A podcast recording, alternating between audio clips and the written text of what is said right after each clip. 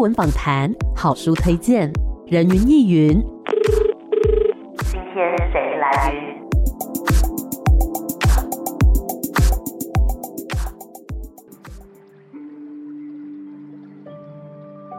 人云亦云。今天我来云，今天呢，人云亦云要带大家来读一本小说。我觉得在这本小说里面呢、除了你可以看到很精彩的故事之外呢，你还可以学习到很多鸟类的知识。虽然我那时候在看的时候想说，哇，原来台湾有这种鸟。我想说，我都没有认真的去看过，因为对我来讲，我最熟悉的鸟类可能就是麻雀，每天早上都会被吵醒哦。可是呢，在这本书里面会看到说，其实台湾的环境。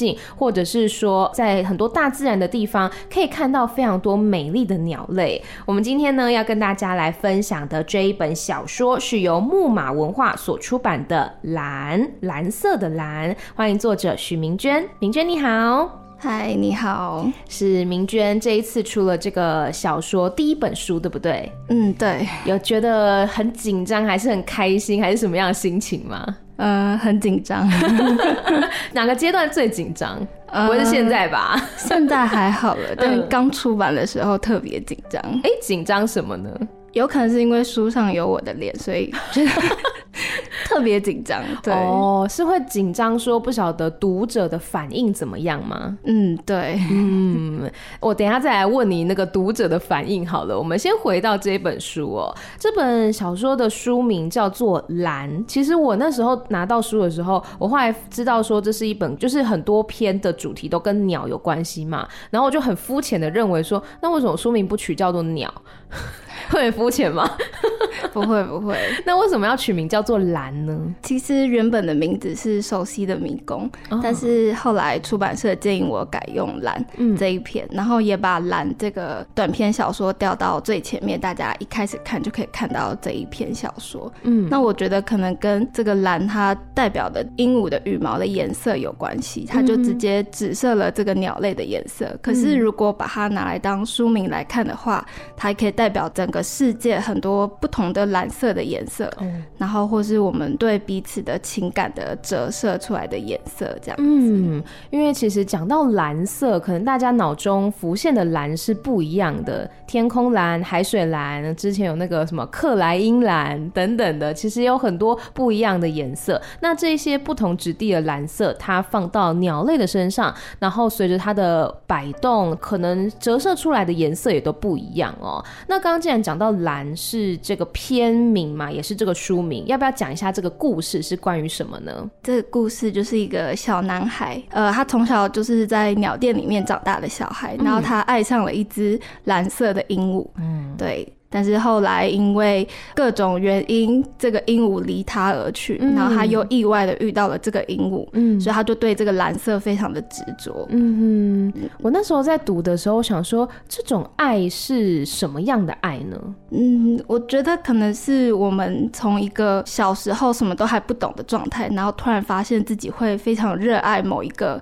动物或生物的那个心情，然后其实它好像跟我们跟人还有人与人之间的关系很相似，可是好像又有一点不一样。嗯，然后我们在随着成长的过程中，慢慢去反思这件事情。那在这整个故事里面，它其实有一个另外一个主要的叙述者嘛，他是扮演一个什么样的角色呢？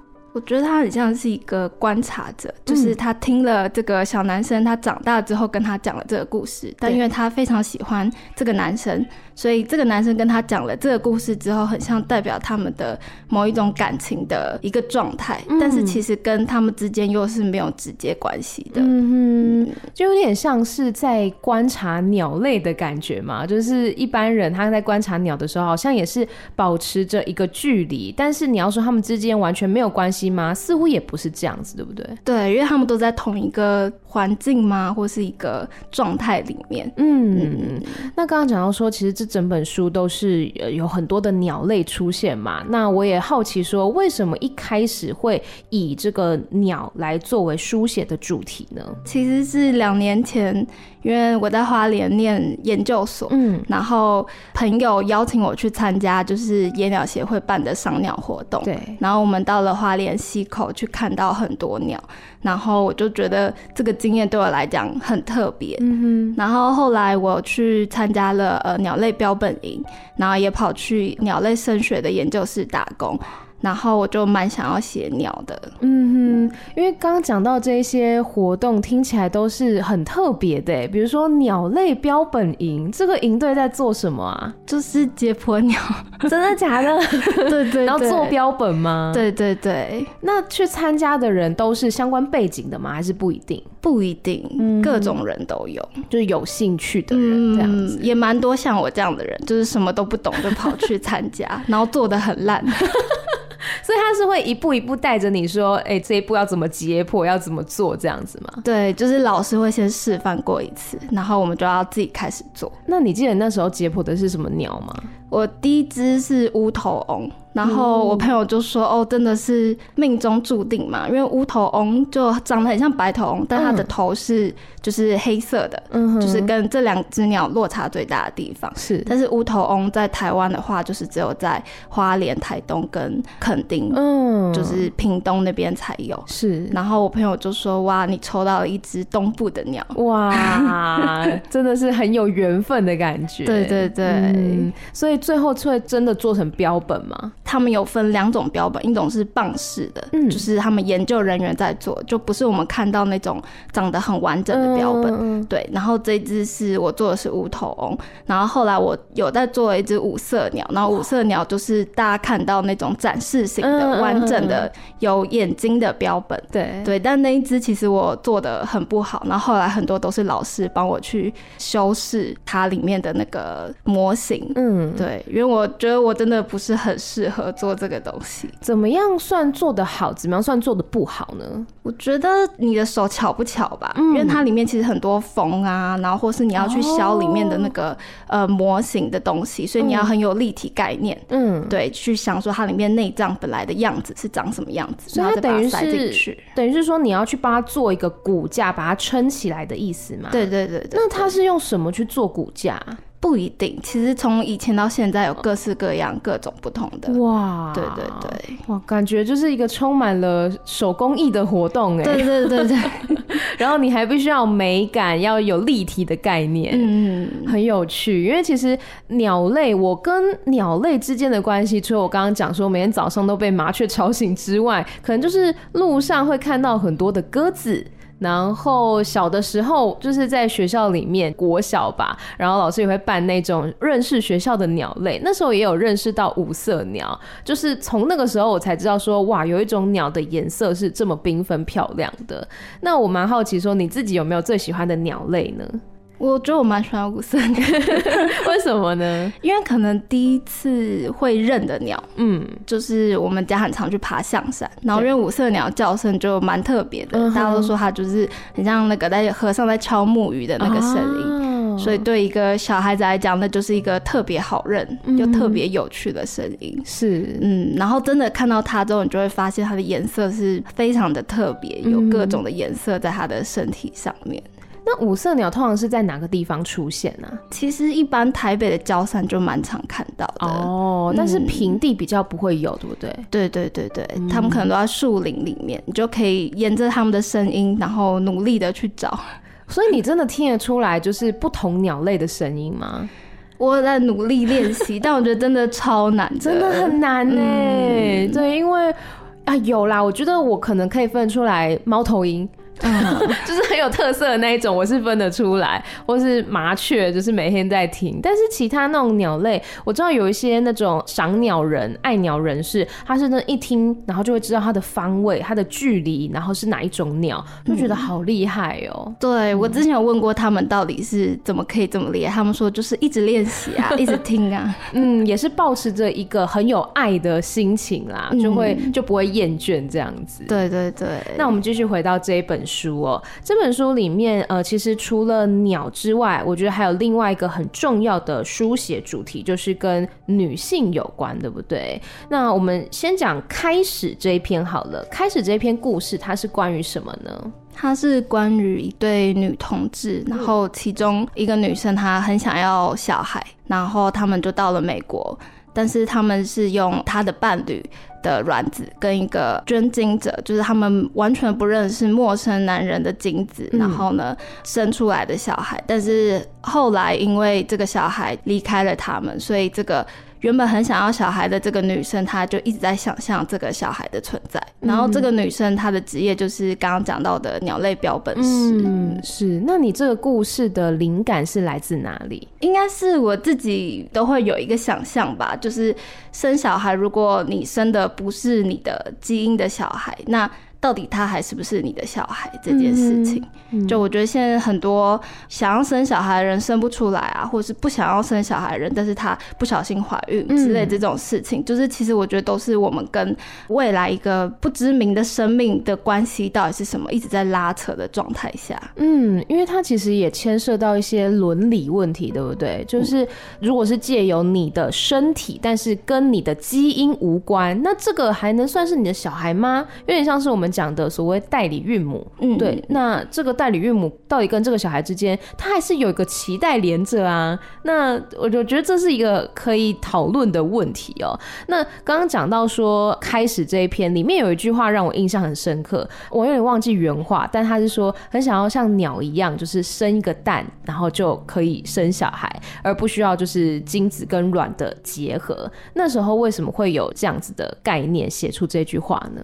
因为觉得女性这个生理性别角色，它就是代表着她有怀孕的能力、生小孩能力，它好像是一个优点，但好像又是一个缺点，因为它相对代表着某一种十个月或怀胎九个月的不自由。嗯，所以就会想说。如果能像鸟一样，就有一个蛋，男生女生其实也没有什么差别，嗯、所以你就可以带这个蛋，你还是可以去上班，你不会因为呃你怀孕或者你生产之后，你就必须要待在家里面这件事情，哦，就好像赋予了性别的一种自由嘛。但这是我自己的想象啊。嗯，我觉得就是从呃鸟他们的一个生育的模式，然后又映照到人类的社会当中，对啊，因为现在很多的，比如说职场好了，很多女。就会面临说去求职的时候，他问你说：“哎，有没有打算要结婚、要生小孩？那生完小孩之后，那你什么时候要回到职场？就是后续好像会有很多的要考量的因素，那导致说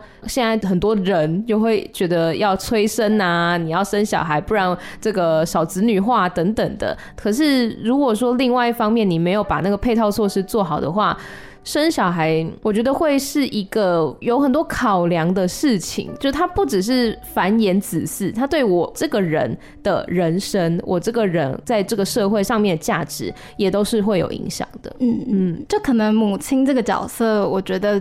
现在来讲还是一个很沉重的东西，嗯哼，对，虽然好像现在很多嗯、呃、女性可以自由选择，但我觉得这个自由选择之下还是有很多的框架在，是，就她其实并没有真的这么自由，就她跟以前比当然是有进步的，但是你要说跟另外一个性别比，似乎还是没有那么的对等啊，嗯嗯嗯，我们先稍微休息一下，待会再继续回到人云亦云。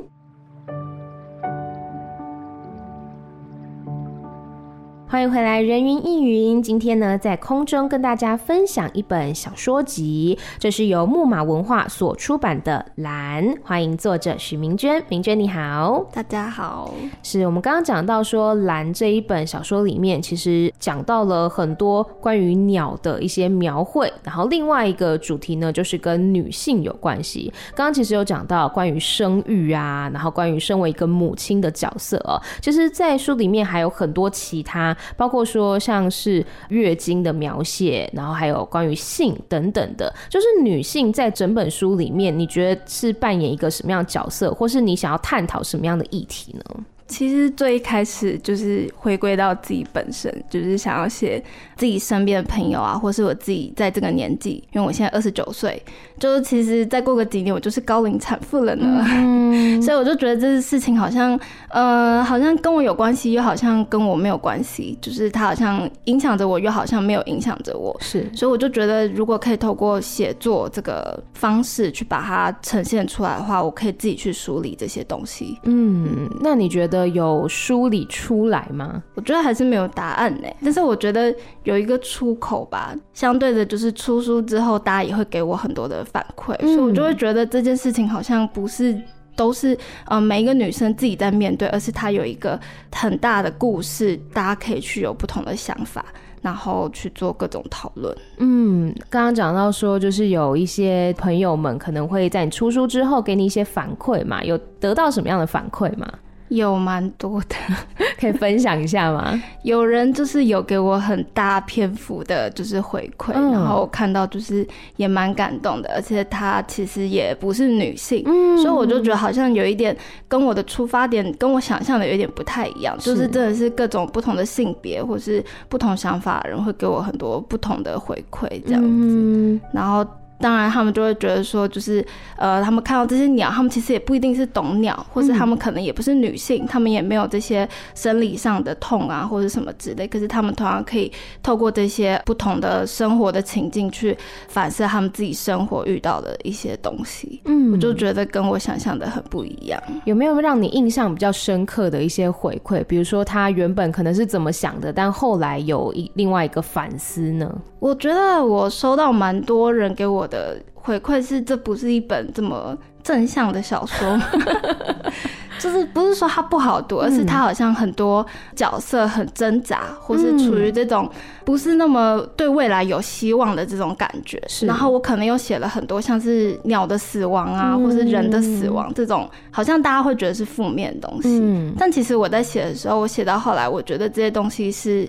我不想用正面或是负面的角度去看它，我希望它是呈现一个生命本来的样子。嗯，就像讲到生育，对那相对就会有死亡，这些东西其实就是一直在我们生活周遭出现。就像其实我上个礼拜回我外婆家，我们走在路上就看到一只死掉的鸽子。嗯，就是我觉得这种东西真的是到处可见的，是就希望把它呈现在小说里面，它是一种呃生命的本质这件事情。嗯，是就不是去歌颂。阳光美好什么，而是去呈现一个很真实的，就是生老病死，这都是人生当中或是鸟生当中很自然的事情。那其实书中呢，在致谢那边有写到一段话，我觉得蛮有趣的。你说那些看似是爱的行为，却是一把带有杀伤力的双面刃。你觉得在你的文字当中有哪些描绘是在呈现刚刚讲的这一段话呢？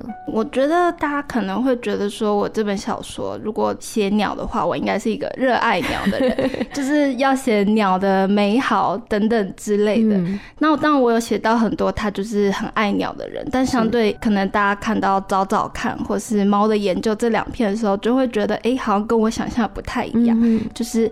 这些主角好像对鸟，可能他是利用鸟，就是他到最后拍鸟，他只是为了想要满足他的成就感，嗯，或是他其实甚至对鸟没有任何一点喜欢的感情，他是因为喜欢猫，但是他看到了猫去猎杀这些鸟，他产生了一种很奇怪，怎么可以看着自己喜欢的动物去猎杀另外一个动物？嗯，就像是我们人就是也会互相残杀，类似这种感觉，嗯，所以我就觉得。就是后记特别写了这一段，就是想要去反思这件事情，就是想说我们其实跟鸟的关系有各式各样。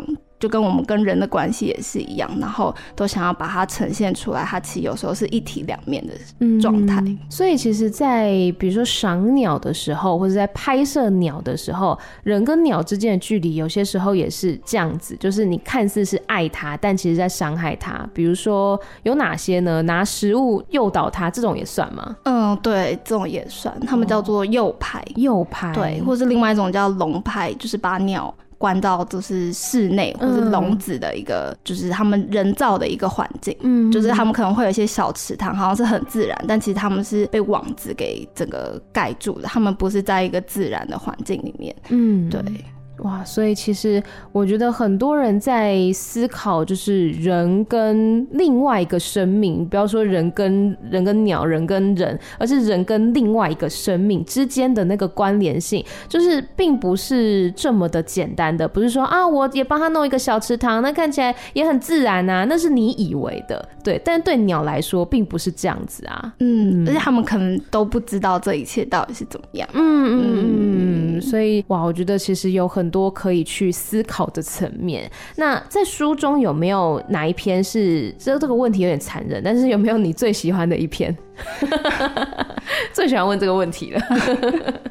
最喜欢熟悉的迷宫吧。嗯，对，这是原本选定的书名。对呀、啊，虽然这篇就是相对平淡，嗯、但我就是私心个人喜欢它。是，要不要介绍一下？嗯，他故事其实真的蛮平淡，他就在讲母女之间的状态，一个感情。嗯，就是其实妈妈就是怀了第二胎，然后她因为孕吐的关系，所以她就回到家里面暂时休息，所以她就跟女儿有比较多的这个相处的机会。嗯，但其实这个女儿她前阵子才突然消失。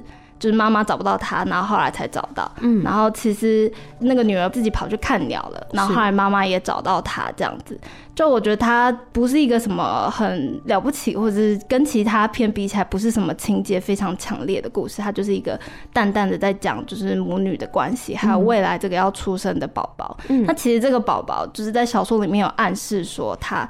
可能是男生，嗯、但我没有那么明确写出来他是男生还是女生，因为其实我们家自己的状态就是我是大姐，然后我下面有一个妹妹，嗯、然后但是我有一个呃小我十岁的弟弟，哦，就是有点像是在写在这个弟弟出生之前的那个家里面原本的样子，嗯嗯，就是我想要呈现的是那种一个家庭其实会因为一个新的生命来，它会有一个完全巨大的转变，那那个转变大家感觉是一个很开心的，甚至可能会。说哇，你终于生到男生了，好开心哦之类。但其实对家庭成员来讲都是一个未知，然后甚至会带有一种不知道会发生什么事的那种生物本能的恐惧。嗯，因为其实有多的小孩对就是原本的这些小孩来讲是不好的，因为你就会分散这些爱嘛。就是就动物的本能来讲这件事。可是因为我们是人，我们有一些道德上面的判断，但他又是小孩子，所以他会呈现一种嗯，其实我也不是很清楚。我的状态是什么？那他可能到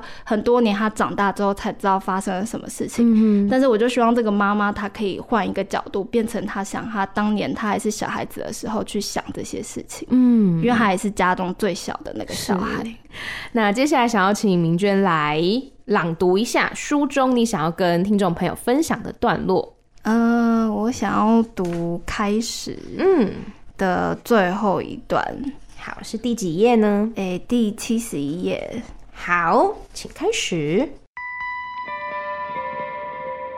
记得剥开他的身体时，那刚生成的肉被挑出来，人粉嫩瘦弱，翅膀下细薄的皮肤一不小心就被铁丝穿过破洞。幼鸟的绒羽蓬松，微微地被室内的恒温空调吹拂着。安安想象自己弯下身，把孩子抱起。他看见那只小鸟脸上就露出了灿烂的微笑，忍不住伸手想触摸那颗毛茸茸的球。这个世界上所有可爱的东西都会被人类忍不住收藏起来。想到这里，安安哭了。他忍受着体内尚未开始就停止的母爱与随之而来的愧疚感，却又对自己在哀悼一颗与其无关的受精卵而感到一丝荒谬，只好笑了出来。为什么想要读这一段呢？因为，因为我觉得安安的情绪很特别，就是他其实是很悲伤，但他悲伤中又带着一股矛盾的感觉。嗯，然后他最后我写他笑了出来，我觉得是。代表他的人生又重新开始了，因为他又失去了这个孩子，他也不知道他人生之后会发生什么事情，嗯，就很像这个故事不是一个只是悲伤的收束，而是一个他重新开始的起点，就符合这篇小说的这个命题这样子。对，因为我觉得这篇命名为开始其实蛮有趣的，比如说就是我们会觉得失去这个孩子或是这个状态。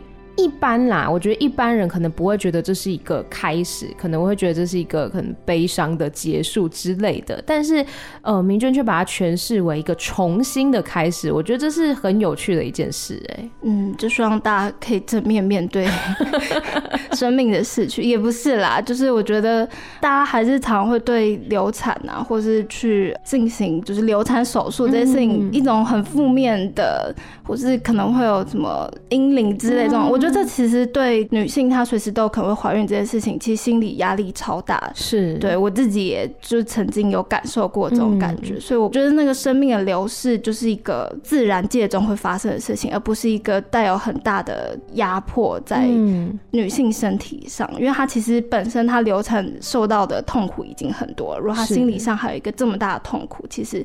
我觉得是要花很多时间去消化的，是因为通常有这种情况出现的时候，我都会觉得女性的身体好像变成一种公共的，而不是她自己可以决定的。就你的身体不是你的身体，嗯、你似乎需要去承载很多的压力、很多公共的指责等等的。但难道就仅仅是因为你能够生育，你就必须要背负这么多的责任吗？对，我觉得这是大家可以去思考的一个题目。嗯，那在书中呢，其实刚刚有讲到，呃，虽然不是一本非常阳光的书，但是我觉得是一个很自然的书。刚刚讲到，它描写到生命的不同状态哦，那也有描写到很多美丽的鸟类，不管它是生的、飞的、死的，其实我觉得生命的每个过程都是有它可以美丽的地方。那你有没有自己最喜欢书中哪一个场景？景呢？呃，我很喜欢暗光的，也是结尾的部分。嗯，就是这个主角他就是带着呃神像，然后回到了当初他弟弟死掉的那个沙洲上面，嗯、然后他又再看到了那只夜鹭，但夜鹭就看着他，然后就飞走了。嗯，然后会很喜欢这个场景，是因为我自己在写这本小说的时候，有特别跑去这个沙洲，就是他实际上也不能说完全他就是这个沙洲，而是因为去了这个沙洲之后被。那个地方的一些东西触动，然后才写这个故事。嗯、是，然后呃，我写的这个地方就是中信沙洲，嗯、就是台北岛，大家会说它是台北岛。嗯，它在那个万华，就是往后面走就可以直接走上那个桥，然后到下面到这个在淡水河上面的沙洲上面。嗯，然后那时候我去看的时候，就是真的就跟主角一样，就是踩到了一颗鸡的头啊，就很像是大家去吃那种拜过的鸡，嗯，然后它可能鸡头它就。不想吃，他就直接丢在地上面。然后那边就是有一盒一盒，很像拜过，或者也不一定是拜过，他就是在那边吃一吃，但是骨头就是丢在那边。那我觉得很有趣的是，其实鸡也是一种鸟，其实大家会很常忘记这件事，对，因为它就飞不起来，就是大家太习惯吃它了，它已经变成肉了，而不是一种会飞的动物。嗯，对对对，所以我觉得就跟像鹦鹉也是啊，宠物鸟，就是这些鸟，就是真的在我们生活周遭到处都是。对，但是我们可能没有全部都把它视为是一个生命。嗯，对。然后我就觉得这个场景对我来讲非常的真实，因为我真的是因为。这个场景才开始写这个小说，所以我就很喜欢这个结尾这个部分。嗯，刚刚讲到就是鸡跟鸟类的关联，我觉得还蛮有感的。我们都会觉得鸡就想到鸡肉。而不会想到它其实也是一种有翅膀的鸟类，嗯，对，然后就是跟其他的动物可能有一点相似吧，比如说像是羊啊、牛啊等等的，就想到这个动物，很多人一开始会想到的是它吃起来怎么样，嗯，对，它的味道怎么样，要怎么烹调等等，而不会去想到它其实原先是一个生命。对，就是它的功能性被放大了，嗯、就很像是女性的生育功能被放大，它、嗯、就没有被视为是一个人。嗯，对，所以我觉得我最后想要讲的还是生而为人这件事情。没错，生而为人，或者说他生而为鸟，他生而为牛，他生而为一个生命，我觉得都是要先去尊重他，去看待他，而不是先想到他后面的那些功能，所谓的功能。嗯我自己在书中最印象深刻的一幕，我自己觉得蛮神奇的，我不知道为什么是这一幕，是蓝那一篇，就是他那时候在讲说，到底是有一只鸟还是两只鸟这件事情，就是他们在讲的那个场景，然后他不是光好像是从外面进来，然后那个蓝色的鹦鹉在房间里面飞嘛，对，就是那个场景让我。很能够想象，嗯嗯，对，就我就我就把它幻想成我自己的房间啦，好像我自己的房间，然后真的有那一只蓝色的鹦鹉在那边飞行啊、盘旋啊等等的。嗯、那你觉得那一只，我们又回到蓝这一篇了，就是那一只呃，是和尚鹦鹉吗？对，和尚鹦鹉，和尚鹦鹉跟那个小男生之间，你觉得他对于小男生是什么样的感觉呢？如果他有思考的话。我觉得他当然是一开始把他当成伴侣，因为其实鹦鹉智商非常的高，他们就是可能会家人或伴侣，就是他会非常黏着他。嗯、就是小说里面有写到，就是他们如果离主人太久没有见面，他会非常的焦虑，嗯，就像忧郁症一样，会拔自己的羽毛之类的。当然后来这只鹦鹉就是被卖给了一个阿婆，嗯，然后阿婆就取代了这个小男生的地位，变成了他的伴侣。然后小男生后来发现了这件事情，就发现他的情感被取代了。嗯，其实就是在讲，其实人跟人之间的情感有时候其实也是可以被取代，只是我们都不愿意承认这件事情。是对，但这个小男生长大之后，他就是回过头来理解了这件事情，所以他就讲给了喜欢他的学妹听这件事情。嗯，就是一种暗示性嘛。对，后面那个结尾我觉得有一点淡淡的哀伤。我本来一直期待他们俩可以发生一些什么，结果。嗯，大家可以去读一下，对。但是我觉得刚刚讲到，就是鹦鹉智商很高，然后可能会把它的主人或者说跟它一起玩的这个人类当成伴侣啊等等的。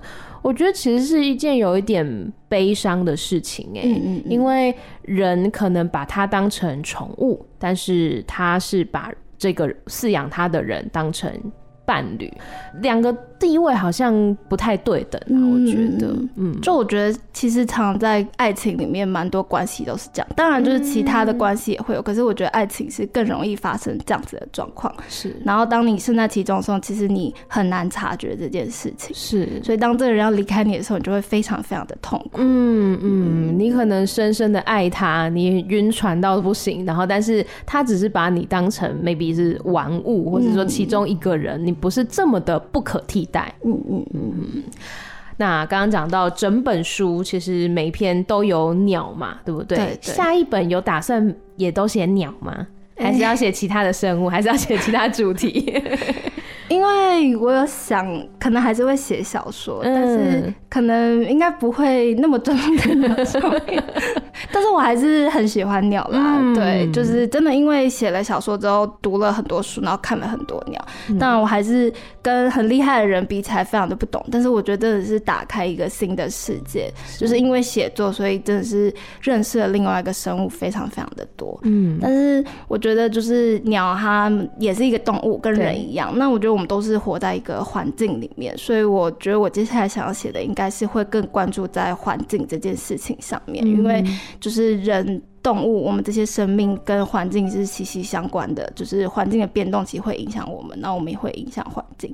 可是我还在慢慢的思考，到底要写什么明确的主题。嗯、是，就先不要催你，我们先好好的一起来读这个《蓝》这一本小说，然后继续把下一本酝酿出来。嗯嗯。那你在写这本的时候，有没有去翻一些鸟类的图鉴？哦，有有有。其实本来赏鸟就会带的图鉴，真的假的？对，因为很厚很重的那一种吗？也有轻薄型。对对对，可以携带，就是你可以马上对照看的。哇，感觉很像宝可梦的那个图鉴呢。就是宝可梦，好酷哦。嗯嗯。可是鸟可能在空中飞，或者是说距离很遥远嘛，有办法就是清楚的对照吗？呃，很厉害的人，他其实一看就看得出来，他就是去看那个鸟，例如说老鹰的翅膀打开来的那个形状，嗯，或者它整个身体的形状，他就可以去辨别它是什么样子的鸟类。哦，所以不一定是从花色，或者说它的轮廓去察觉，是不是？不一定要看不同鸟。可是我其实真的很不厉害，我都蛮需要有人的指引的。对对对，就慢慢继续在学习啦。对对对，这部分也是要慢慢学习的。嗯，但是因为写这本小说，就更加。认识鸟，更加喜欢鸟了。嗯嗯嗯，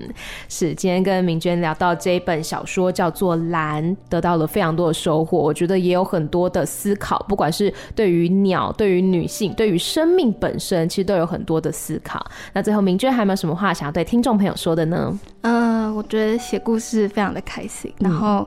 得到听众回馈，我也很开心。欢迎大家多给我回馈。嗯、你有有粉丝专业或是 IG 之类的吗？哎、欸，就是 FB 打我的名字，应该就 可以私信给你吗？可以，可以，可以，好非常欢迎。所以，如果大家读完这本小说，或者说听完这一集，你也有一些思考跟反馈的话，欢迎到脸书找明娟，好不好？私讯传递给他。好，我们今天呢，非常感谢明娟来到节目当中，谢谢你，谢谢，谢谢，拜拜。拜。Bye.